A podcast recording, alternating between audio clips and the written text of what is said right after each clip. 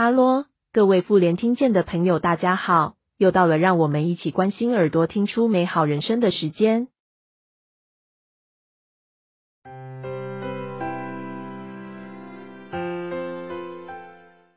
人工电子耳又称作人工耳蜗，被公认为是目前最成功的神经修复装置。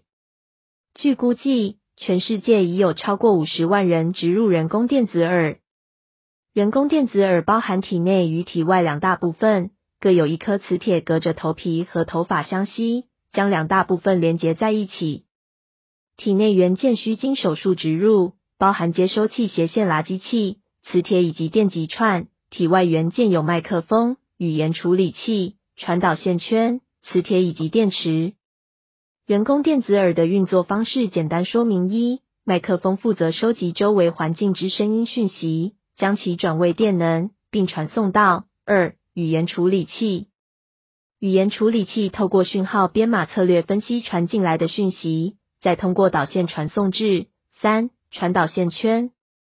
传导线圈以无线射频方式将讯息传输至内部植入体的四接收器斜线刺激器。接收器斜线刺激器再以所接受的讯号传至置入在耳蜗中的五电极串。电流经由电极直接刺激听神经，再上传至大脑。随着科技进步与观念改变，人工电子耳已不再局限于极重度听损的听损者。最主要的植入对象为低频中重度以上、高频降至重度或极重度的感应型听损者，也有少数单侧重度以上听损者植入电子耳来提升听的品质。另外，有些低频听力佳但高频听损严重。助听器无法提供足够高频效益的听损者，也可选择植入电极，经过特殊设计，低频人利用声学方式扩音的声电混合垃圾电子耳。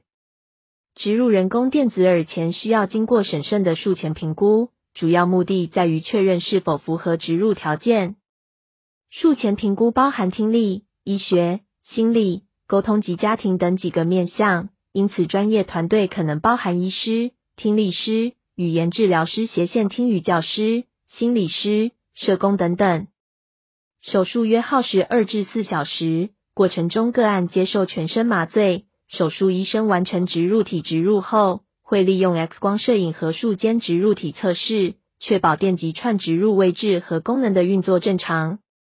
手术完成后，个案尚未能听到声音，需要经过开屏。也就是正式将体外元件带上与体内部分连接。听力师透过调图软体，根据个案对电流垃圾产生的听觉反应，设定电流、电流图，储存于语言处理器。屏后依着每个植入者的条件，对声音展开不同的体验。对听力极重度的小婴儿来说，他们才开始要听到声音；对突发性耳聋的成人来说，他们听到了全新的声音。但必须要将新声音跟以往储存在大脑里的旧声音档案进行配对，才能听懂别人说的话。不管是在哪一个阶段，除了电流图的持续调整外，最重要的是接受听语疗愈，才有助于加速对电子耳的适应以及口语沟通的发展或赋能。拜科技进步所赐，现今的数位信号处理晶片能做大量、复杂且快速的计算。因此，电子耳语言处理器的讯号编码策略得以与时俱进，而电子耳植入者的口语理解能力也确实因讯号编码策略的改进而提升。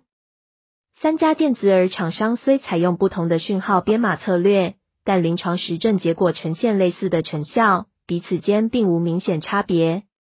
不过，尽管目前数位讯号的科技持续进步，电子耳与真耳在处理声音上仍有很大的差别。